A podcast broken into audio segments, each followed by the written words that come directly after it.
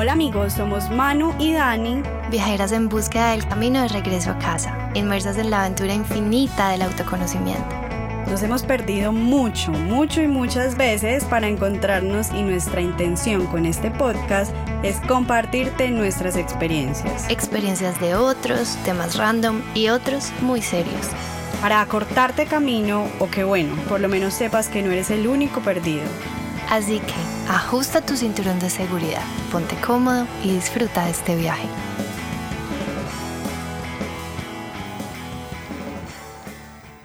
Manu, ¿tú alguna vez has tenido una experiencia, un encuentro sexual, en donde al man no se le pare? ay, a mí sí, que, ay, sí. Y me acuerdo y él me decía todo divino que, que se sentía muy nervioso, pues casi que, que me estaba pidiendo perdón y yo de verdad decía, pues Normi no, o sea, ahí también comprendí como cuánta presión se pone frente a los hombres, porque yo también estaba en situaciones donde no quiero nada. Pues no sé si era que él no quería o no me quería o... ¿A ti te ha pasado? A mí me ha pasado y siento que es un tema que creo que nos pasa y les pasa a varios hombres y como estos, muchos otros que tal vez no nos atrevemos a hablar. De hecho, mira que te hago la pregunta y yo no me acordaba que tú me hubieras contado esa, esa experiencia y probablemente yo tampoco a ti. Y mm, creo que de eso vamos a hablar con nuestra invitada de hoy, Aleja. Aleja ya se va a presentar. Nuestra invitada de hoy tiene un podcast que se llama The Black Bean y ahí lo que hace es hablar de temas que normalmente no se hablan, pero que a todos nos pasa. Entonces, Aleja, bienvenida, bienvenida a este espacio, bienvenida a contarnos y como nos decías ahorita, abrir tu corazón para conectar. Es súper lindo tener historias reales, como tú misma lo dices en tu podcast. Y bueno, felices de que estemos aquí coincidiendo. Bueno, hola, gracias por tenerme acá. Yo soy Alejandra Díaz, tengo un proyecto que se llama The Black Bean, que es un proyecto en torno a la intimidad y tiene varias ramas. Una de ellas del podcast, pues el podcast en sí es Intimacy Stories y son historias corticas, historias de 5 a 10 minutos reales sobre temas de en torno a la intimidad, que como dices tú, Dani, no súper cotidianos, nos pasan a todos, pero que muchas veces no se ponen como sobre la mesa y yo creo que cuando uno no dice algo le da un poder gigante lo tiene como hay veces guardado ahí, como, pucha, eso solo me pasa a mí, y apenas uno lo exterioriza, ya se quita como la primera carga encima. Aleja, cuéntanos cómo nació este proyecto, de dónde surgió, por qué esta idea, para, pues como para ponernos un poquito en contexto y a las personas que de pronto no conozcan el proyecto sepan de lo que estamos hablando obviamente creo que se juntan un montón como de puntos de varias experiencias en mi vida, tanto en mi vida personal como en mi vida laboral y académica, que me llevaron a crear ese proyecto, pero pues resumiéndolo, de Blackbean nace como mi tesis de grado, yo estudié diseño y administración, era la tesis de diseño y yo podía escoger el tema que quisiera, pero tenía que hacerle, pues abordarlo desde el diseño. Entonces, yo me había dado cuenta como un año antes de hacer la tesis que, pues no sé, no me gustaba como la forma en la que estaba viviendo mi sexualidad. Y creo que eso, que eso nace de una búsqueda como espiritual y personal de otros temas, pero que obviamente me choqué con, con el tema de la sexualidad porque pues, estaba demasiado relacionado y yo mucho tiempo quise como seguirlo ignorando, como que bueno, voy a seguir explorándome espiritualmente, pero voy a tener esto en un cajón guardado. Hasta que eh, nada, pues como pasaron varias cosas y yo dije, no, creo que este tema necesito sanarlo, eh, pero pues no soy psicóloga, no soy antropóloga, no soy sexóloga, eh, ¿cómo puedo yo desde mi esfera trabajarlo? entonces decidí hacer la tesis y decidí trabajarlo desde el storytelling, porque me di cuenta que apenas yo empecé a hacer esas preguntas y lo empecé a hacer como público, eh, y era súper incómodo porque yo nunca había sido la persona que hablaba de esto, o sea, era nada que ver, todo el mundo estaba muy sorprendido. Em, pero empecé a tener conversaciones sobre ese tema, primero por mi tesis y ya después porque la gente sabía que yo estaba como interesada en eso. Em,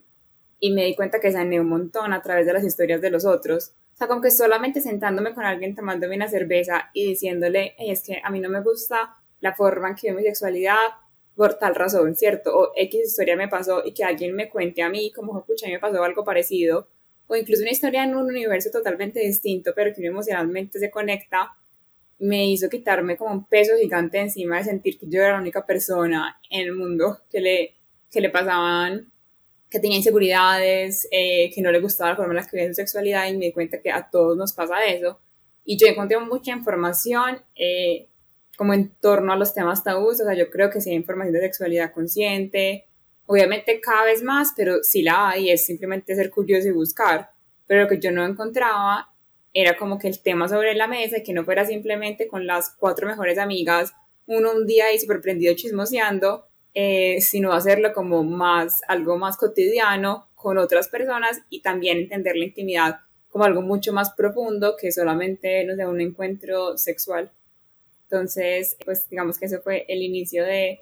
del proyecto. Ale, me encanta eso que dices de empezar a hablar con las personas y sanar. Cobra muchísimo sentido cuando decimos, cuando yo sano, tú sanas y nos empezamos a sanar entre todos, por un lado, y por el otro, porque siento que yo también tenía un montón de trabas, creo que esto ya lo hemos hablado varias veces en el podcast, pero digamos que yo crecí en un entorno en donde la sexualidad fue o probablemente sigue siendo tabú y ni siquiera tenía las cuatro mejores amigas para hablar del tema. Entonces yo cargaba con una culpa y decía prácticamente soy la única pecadora que se acuesta con el novio. Y eso me parece muy impresionante porque ahora que yo hablo con Dani de este tema súper tranquila y que ella está estudiando tantra y nos nutrimos de un montón de información, empezamos a comprender cómo la sexualidad tiene todo que ver con la espiritualidad y cómo es un poder que nos han regalado en la vida y que de alguna manera siento que lo que se fue haciendo fue que nos empezaron a castrar, casi que como si alguien tuviera un interés oculto de que no lo descubriéramos. Entonces me parece muy, muy, muy maravilloso y muy, muy lindo ese proyecto. Y bueno, quisiera hacerte esta pregunta ya que hablaste de intimidad. ¿Qué es la intimidad para ti? Bueno, entonces yo creo que ese concepto ha ido cambiando para mí a medida que ha ido creciendo el proyecto y que yo he ido aprendiendo y leyendo e informándome. Entonces creo que hay dos cosas importantes. Una,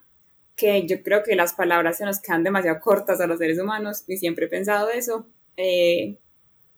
y que digamos que hay una cosa que es el erotismo, la coquetería, que está lleno de rituales y, y de misterio y de mística, pero creo que también el espacio de intimidad es un espacio en el que uno se siente seguro, Em, en el que hay amor y amor no siempre tiene que decir, uno no, pues no tiene que decir que haya otra persona, intimidad obviamente también es primero mi intimidad conmigo y después la intimidad con el otro, em, pero creo que es un espacio en el que hay seguridad, en el que hay amor, así no haya una relación, pues como somos novios, no, yo creo que puede haber amor eh, en varios tipos de, de espacios eh, y creo que es casi como un espacio sagrado. Eh, me encanta que estás diciendo ahorita, Manu, del tema de la energía, porque es que la chakra y la energía sexual es la energía de la creatividad.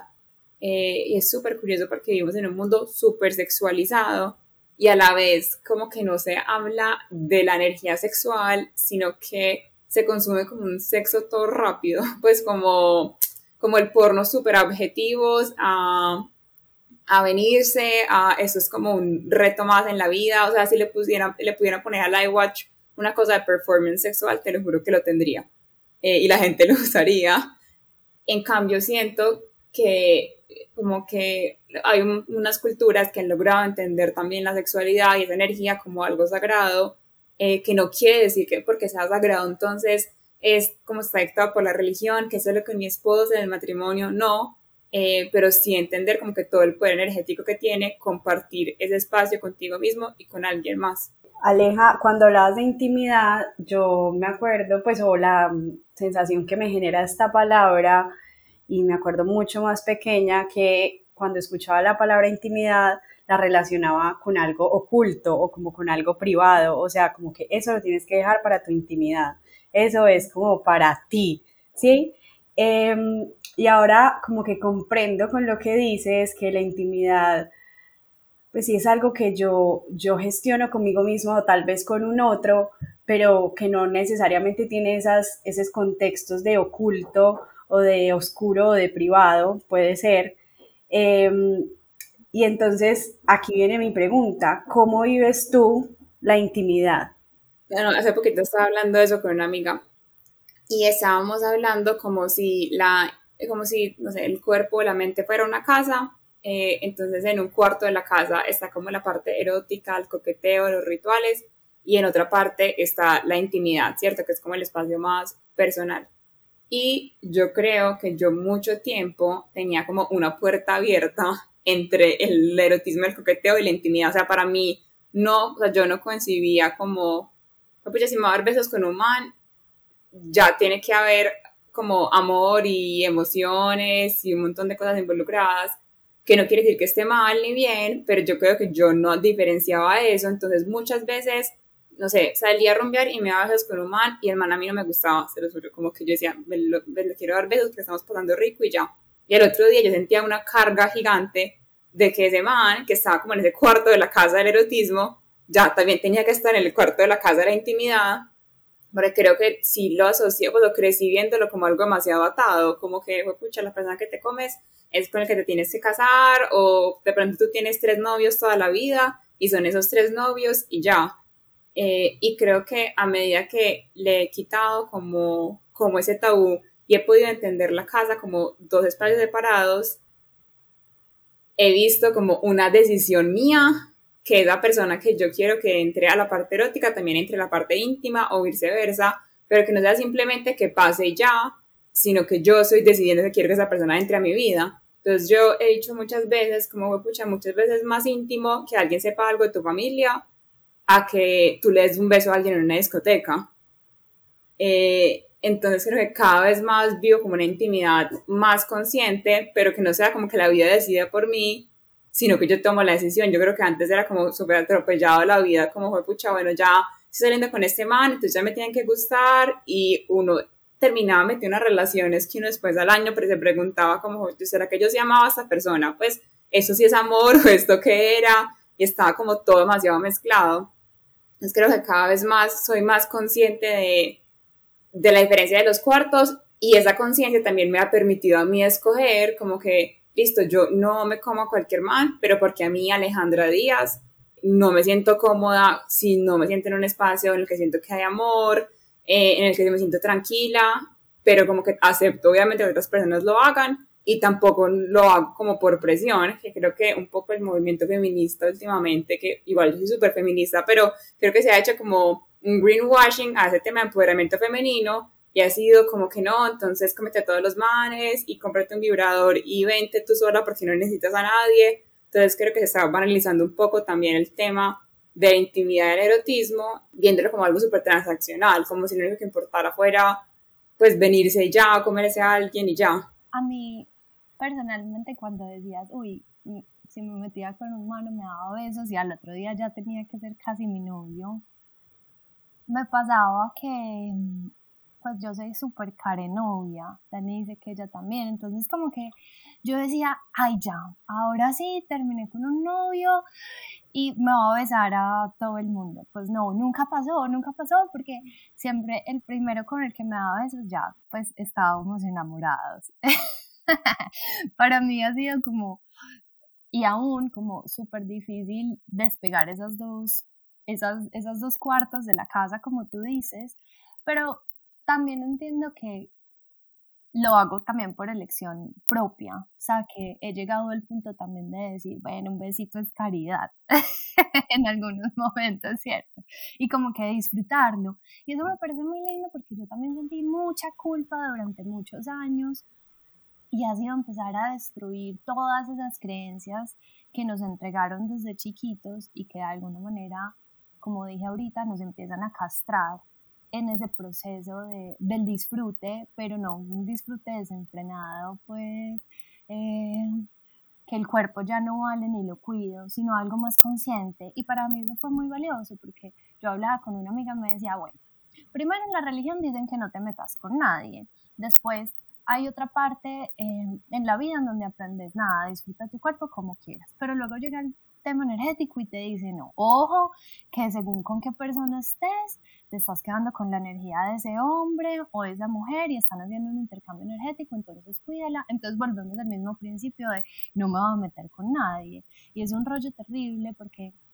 siendo que ahí al final es, ¿qué crees tú? ¿Cierto? ¿Cómo quieres vivir? Y cómo quieres vivir ese tema y cómo quieres vivir tu intimidad, que es muy diferente, siento yo, a todo el tema de la sexualidad, como tú decías, ¿cierto? Como que tenemos una relación supremamente íntima nosotras, sin necesidad de tener una relación sexual, que es completamente diferente. Entonces me parece muy valioso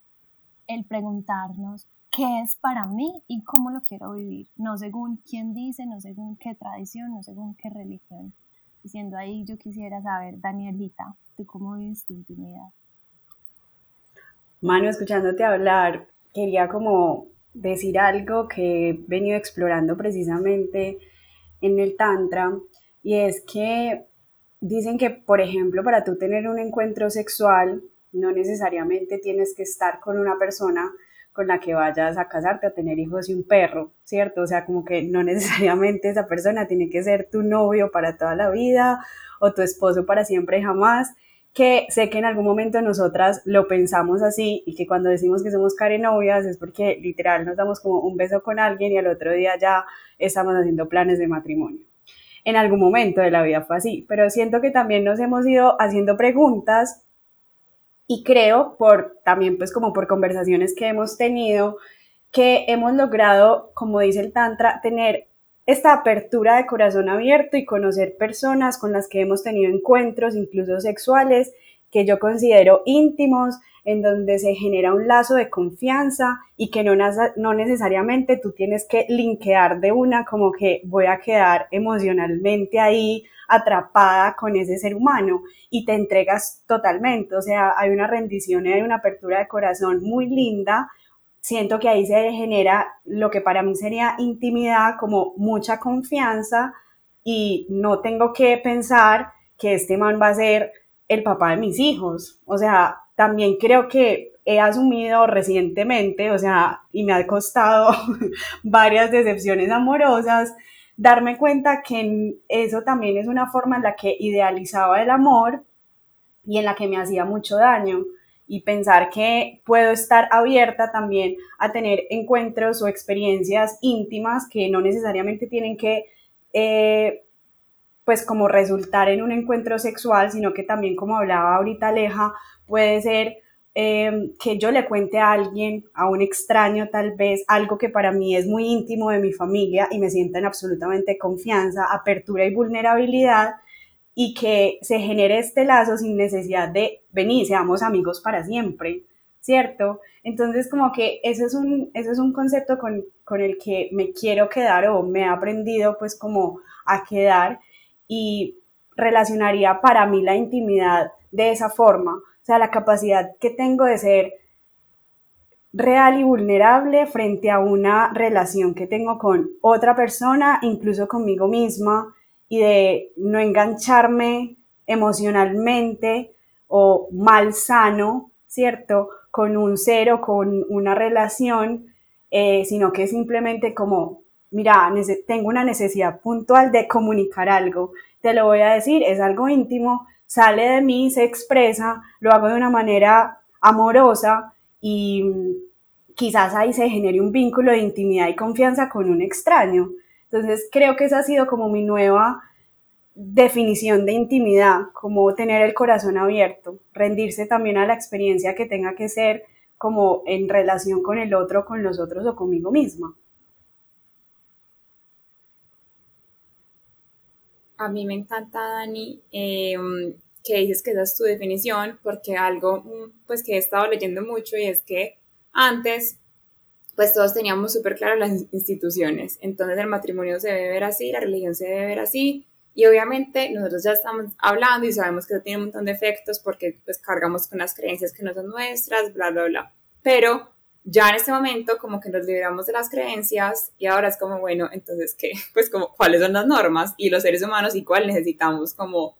un esquema mental de en qué creo. Eh, entonces, obviamente ahora es mucho más complejo porque es cada uno, o sea, Alejandra, Manuel y Daniela, cada una de manera individual pensando para mí qué es la intimidad, para mí qué es la sexualidad y yo creo que el concepto va evolucionando a la medida que uno va como sanando cosas y explorando y dándose cuenta qué le sirve qué no le sirve. A mí, al contrario de ustedes, que dicen que son súper carenovias,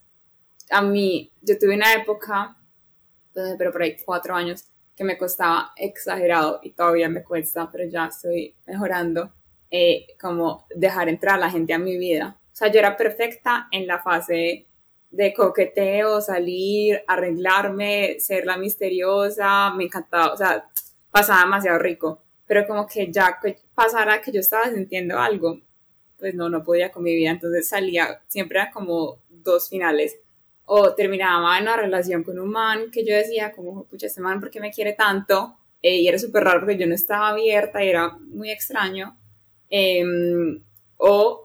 y me iba como por otro camino, que es el camino eterno del coqueteo y la incertidumbre. Y es como cuando uno sabe que uno ya sabe que la persona no quiere nada y como uno ya sabe que perdió desde el principio, como que eso no va a funcionar. Entonces prefiere estar ahí que abrirse en el otro camino, que puede que algo chévere esté pasando, pero que requiere un montón de vulnerabilidad más. Eh, entonces yo creo que igual mi definición de los cuartos es súper reciente, pues como que, y de pronto en un año va a cambiar.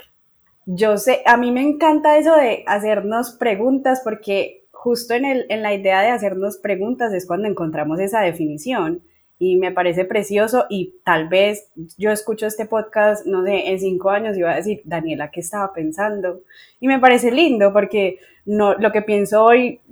Tal vez quisiera que no fuera lo que pensé mañana, porque si estoy en este viaje infinito del autoconocimiento, quisiera que fuera, no sé, diferente, que encontrara otras preguntas y tal vez otras respuestas. Ale, ahora pasando como a otro tema que tiene más como que ver con tu proyecto, yo quisiera saber qué sientes tú en el momento o qué pasa contigo cuando escuchas estas historias Ahorita nos decías que tú te sanas a través de otros, ¿cierto? Que te ayudan como reflejo a sanar cosas que están pasando en ti, pero también nos contabas que tú no eres psicóloga, no eres terapeuta, no eres antropóloga y te sientas frente a frente a escuchar historias que son pues profundas. ¿Qué pasa también ahí como contigo? ¿Qué se mueve dentro de ti? Cuéntanos también como un poquito de ese propósito que tiene de Blackbean de contar estas historias íntimas y también de hacer público temas que son tabú. Listo, Dani. Sí, yo como cuando empecé el proyecto, fue como la cuarta historia, creo. Me contaron una historia súper densa. Una historia súper densa porque era una historia que tenía que ver con un, con, con un tema de, de una enfermedad eh, como un trastorno alimenticio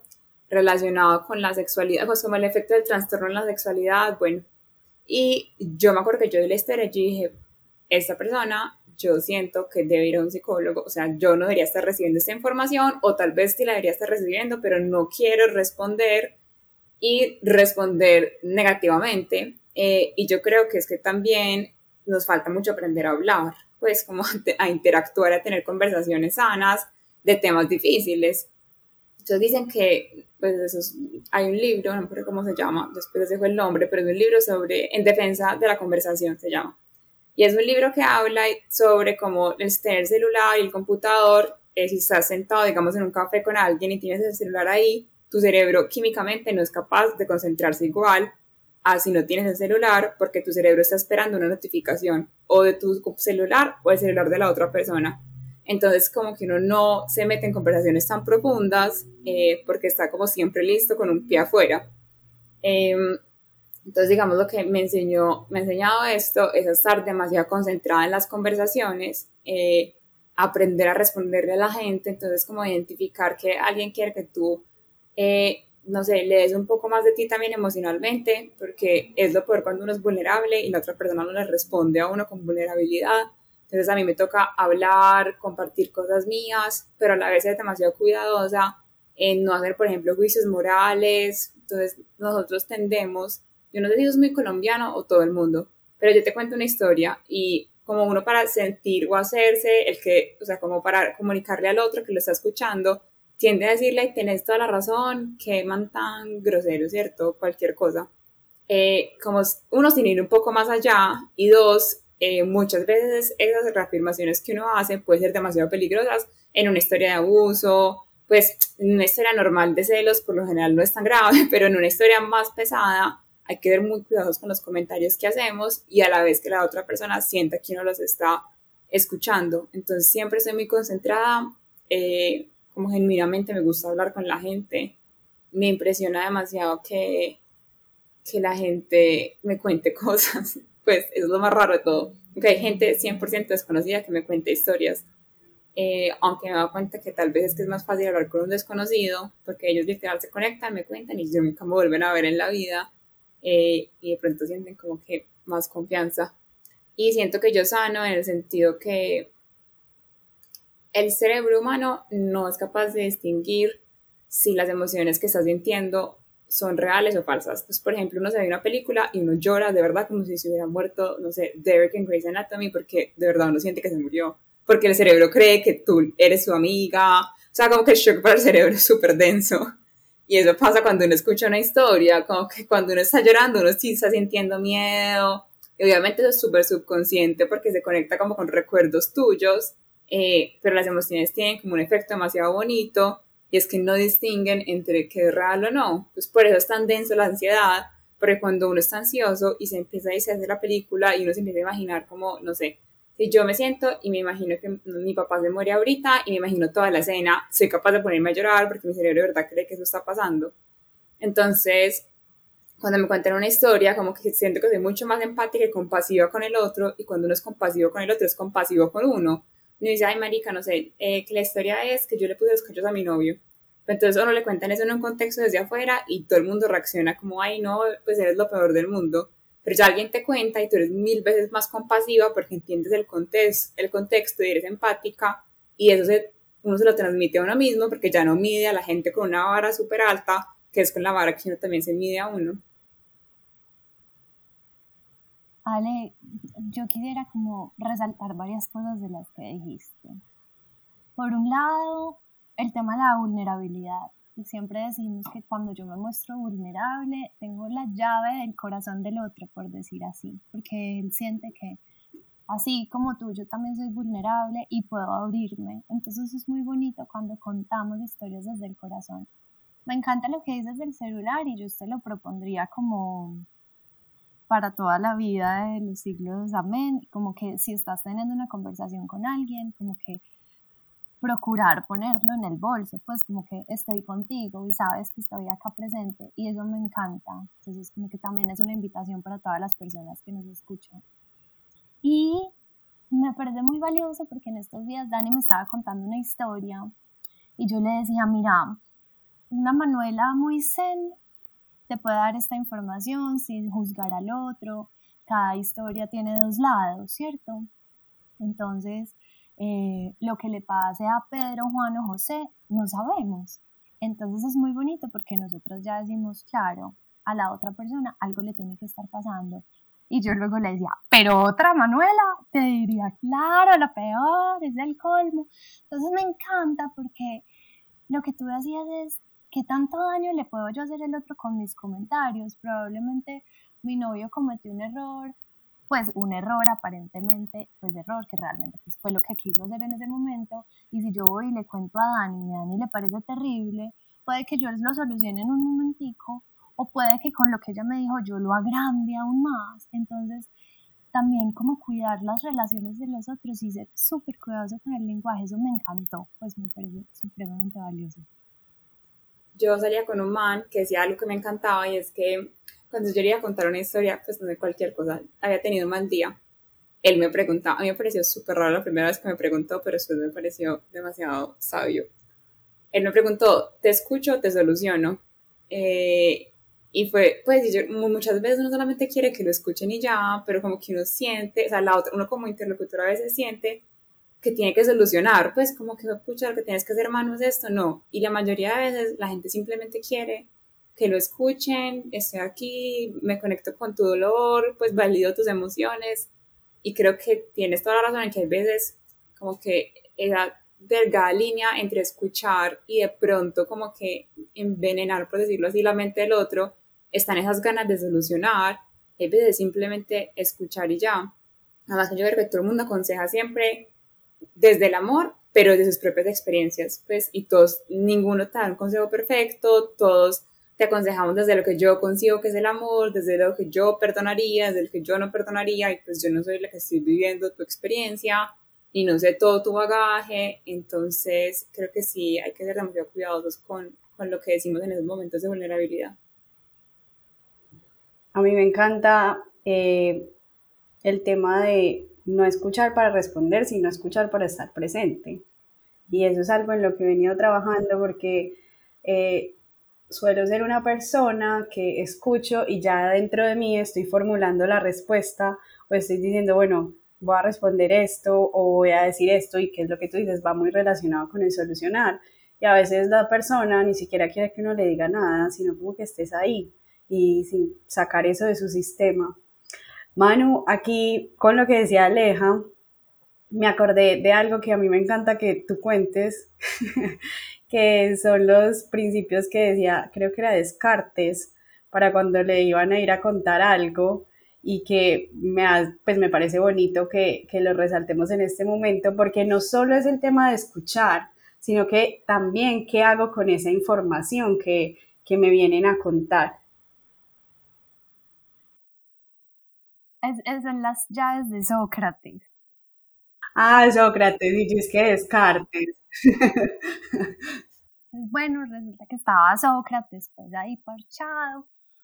Em, y entonces él tenía como unos discípulos y ellos, pues uno de ellos se fue para el pueblo, para el pueblo pues así como a tomarse una cervecita y volvió y le dijo, maestro, no sabes, no sabes, es que no te imaginas. Y él le dijo, ¿qué pasó? Espérate, espérate, no, no, no, no me vas a decir.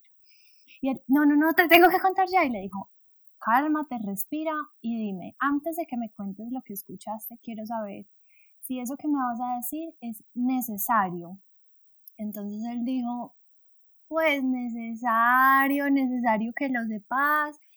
No, pero es que tenés que saber, tenés que saber lo que estaban diciendo. Entonces él le dijo, espérate, espérate, espérate. Y decime si eso que me vas a decir es bondadoso. Mm, no, bondadoso sí no es, pues bondadoso sí no. y le dijo, bueno, y ya que no es ni necesario ni bondadoso, dime si lo que me vas a decir es verdadero. Y él le dijo, ¡ah! No, pues yo no sé si es verdadero. Pues yo lo escuché, yo lo escuché, pero yo no sé si es verdadero. Entonces Sócrates le dijo, si eso que me vas a decir no es ni necesario, ni verdadero, ni bondadoso, ¿para qué me lo vas a contar? Y es muy lindo porque nosotras intentamos decir, si no tengo nada bueno para decir, es mejor callar. Puede que yo no esté de acuerdo con la historia que me estés contando, pero tú necesitas que yo te escuche, te escucho, pero si no tengo nada bueno para decir, nada, aquí estaré. Es todo lo que puedo hacer. Ale, y escuchando esta maravillosa historia de Sócrates, pues casi que primo mío de San Carlos Antioquia, ¿tú cómo haces para elegir esas historias y para transformarlas de alguna manera o como hacer todo el storytelling para que nos llegue de la manera tan linda que nos presenta. Digamos que mis requisitos pues, son distintos a los de Sócrates, pero lo que siempre nos preguntamos es como, ¿esa, ¿esa historia genera valor o no genera valor? Entonces yo veo muchas historias que son chisme, pues, y a la gente también le encanta y le encanta contar chismes. Entonces, no sé, esa típica historia que cuenta cualquier man tomando cerveza, como que, uy, no, me comí a esta vieja y le, me llevaba 10 años. Pues, pero es una historia que de verdad genera cero valor, pues como que, bueno, ya es un chisme y aquí nadie, se, pues nadie va a aprender nada, nadie se va a divertir, simplemente es una historia y ya. Entonces, para mí, apenas me cuento una historia, trato como de quitarle el chisme, que por lo general es el 90% de la historia, y el chisme, en el chisme hay un montón de ego, porque el chisme es cuando uno empieza a decir, Aleja, pero es que yo sí le dije al man a un minuto antes que yo sí iba a ir, ¿cierto? O ese tipo como de aclaraciones que uno hace en las historias como para uno quedar bien, porque uno siempre quiere quedar bien cuando cuenta una historia. Y además, a uno le cuesta muchísimo, a la gente le cuesta mucho, a mí también, decirles historias como de verdad pasaron, porque tú las cuentas como tú las viviste y no siempre está justificando. Entonces, como que es que yo le dije eso, pero fue porque Pepita me dijo. Pero cuando uno va a contar eso como una historia, eso no es el core de la historia, ni es lo que ni es el insight, ni es lo que genera valor. Entonces, esa parte de la historia la depuramos. Obviamente tiene que haber un storytelling en el que haya personajes, en el que haya una trama, en el que la historia me lleve a mí eh, y genere empatía por si hay detalles. Pero para mí es súper importante eso, como que pensar si a alguna persona en el mundo le va a servir escuchar esto, más allá que, que un chisme, porque también creo que igual hay otro tipo de historias que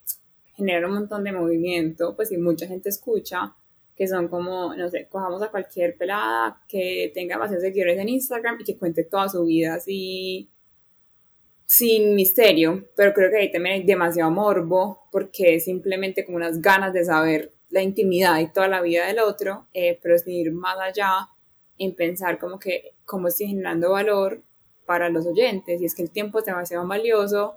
y yo creo que se nos olvidó un poquito porque, no sé, nos vemos un video de YouTube de 15 minutos de una vieja comiendo, o sea, no haciendo nada. Eh, pero digamos, a veces no invertimos esos 15 minutos en un libro, no queriendo decir que en YouTube no hay contenido bueno, porque obvio lo hay, ¿cierto? Pero creo que es súper importante uno ser como consciente del valor del tiempo, de quién te va a escuchar y, y qué se va a llevar después de esos 5 minutos. Claro, estamos súper de acuerdo contigo y de hecho a mí incluso hasta me da rabia y de, de hecho en estos días estábamos hablando Manu y yo como que qué series son interesantes, pero no solo una serie que, que vos escuches o que veas para matar el tiempo, que pues mira, lo fuerte de la expresión, sino que también te genere algo, contenido de valor. Pues yo decía como que a veces incluso no series en las que tengas que pensar mucho, que, pero que por lo menos estéticamente estén bien logradas, que tengan una buena banda sonora, que tengan una buena producción, un buen reparto eso ya es contenido. Y estamos totalmente de acuerdo contigo, o sea, como que, ¿qué le voy a dejar a la otra persona? Y entonces, en ese que le voy a dejar a la otra persona, ya para que cerremos, Ale, ¿qué crees tú eh, que pueden ser como unos tips pequeñitos para que las personas comencemos a vivir nuestra intimidad de una manera más consciente, como nos decías ahorita, en el podcast que has sido como más consciente de tu intimidad. ¿Qué paso uno, paso dos, paso tres le podemos dejar a quienes nos escuchan para que empiecen a vivir su intimidad de forma eh, presente? Creo que lo primero que yo aprendí, que me sirvió demasiado, fue la intención, como intencionar los momentos y sobre todo pues con nosotros mismos y con alguien más y hay veces la intención puede ser como, pucha, me quiero chupar a este man porque estoy pasando demasiado bueno y me parece demasiado bizcocha y demasiada química, listo, perfecto. Pero como que uno estar demasiado claro en por qué está haciendo las cosas y con qué intención las está haciendo. Porque hay veces cuando uno se, pregunta como cuál es la intención de este momento, una veces se responde como, pucha, la intención de este momento es que me siento demasiado sola hoy y quiero que alguien me suba la autoestima hay veces es una respuesta y hay veces cuando uno se responde eso y dice, pues entonces este no es el camino porque yo sé que esto no me va a dar este resultado, ¿cierto? Entonces creo que muchas veces no es como que la acción para vivir con una intimidad más consciente, sino la intención con la que hacemos esas acciones. Otra es como tratar de ser un poco menos reactivo y digerir las cosas antes de reaccionar. Yo creo que muchas veces no es lo, o sea, como la otra persona lo que me lo que me está llevando a mí a sentir algo, sino que es analizar la situación como, no sé, Pepito me dijo tal cosa, ¿cierto? Entonces yo reaccioné agresivamente, por ejemplo. Antes de, cuando estoy sintiendo esa agresividad, antes de reaccionar y tirármela al otro encima, es como hacer una pausa, y una pausa puede ser una pausa de una hora, pero una pausa también puede ser una pausa de un día. Y es no responder a mismo, pero es como que, bueno, voy a digerir esa situación y me voy a sentar a escribir qué es lo que está pasando y así es que uno logra como que llegar a, al fondo y yo creo que la intimidad súper relacionada como con la familia y la sexualidad también tiene que ver mucho con eso porque es como nuestra primera intimidad, nuestra primera casa y la forma en que concibimos las relaciones. Entonces creo que es clave como que parar y tratar de digerir la situación y entender eh, qué me está haciendo esa persona, eh, qué me hizo reaccionar así, porque creo que es la única forma de uno empezar a sanar situaciones y a tener una intimidad más, más consciente. Em, y la tercera, eso me lo dijo, yo iba a, como en mi inicio de mi, viaje espiritual, eh, iban de Janet, una señora que lee Laura. Y me acuerdo que Janet, la segunda sesión, me dijo como que ella le parecía que yo era súper sensible, bueno, ya es como tema de energías, pero me decía como, no le creas a todo el mundo todo lo que dice como una realidad, y me dijo, ni siquiera a mí, ¿cierto? Entonces, como que cada uno se arme sus propias creencias de para qué es la intimidad, entonces, no sé, es de cómo quiero vivir la intimidad. Entonces, si por ejemplo me meto un curso de sexualidad consciente o de tantra, que no a ir y aprender un montón, pero como que no dejarse adoctrinar, eh, porque creo que siempre cuando nos chocamos, porque en las doctrinas existen los blancos y los negros, como en las doctrinas existe, te tienes que, el man con el que te metes va a ser tu esposo con el esposo del perro, con el hijo del perro. Eh, porque pues obviamente para uno aprender algo es mucho más fácil decir que se lo den así digerido como con reglas, pero creo que al dejarse adoctrinar, pues uno no crea como sus, propias, sus propios pilares, entonces como aprender mucho, muchas cosas, coger todo lo que nos sirva y lo que no me sirva, ya, chao, no, no, no, no aplica para mí. Me encanta, nosotros siempre decimos, toma lo que resuene contigo y con tu corazón y lo demás déjalo, porque si no se enloquece uno. Que el cristal se limpia, que el cristal no se limpia, que se pone en el cuarto, que no se pone en el cuarto, que se pone arriba, que se pone abajo, que a la derecha, que no lo puedes usar siempre. Al final es, ¿qué sientes tú? Punto final. Y eso es lo más importante, siempre hacernos esa pregunta. Entonces me encanta que lo menciones. Y bueno, Ale, pues gracias infinitas por estar acá, por acompañarnos este rato. Cuéntale a las personas dónde pueden escuchar los podcasts, cómo pueden encontrar toda la información que compartes, cómo pueden saber mucho más de tu comunidad. Listo, gracias a ustedes por invitarme, me encantó estar acá. Eh, nos pueden encontrar en Spotify, en Apple Podcasts, en Deezer, bueno, como Intimacy Stories. Em, yo creo que abajo en la descripción les vamos a poner los, los links. Y en Instagram, by The Black Bean. Entonces, B-Y y ya ahí ponen The Black Bean y ahí les salen los links a, a todas nuestras redes y para que estén enterados de todo los que lo que estamos sacando. Bueno, pues muchas gracias. Ya saben que a nosotras nos pueden encontrar en arroba, conecta con sentido y abróchense muy fuerte el cinturón porque como ven, este viaje continúa cada vez más profundo. Feliz vida para todos.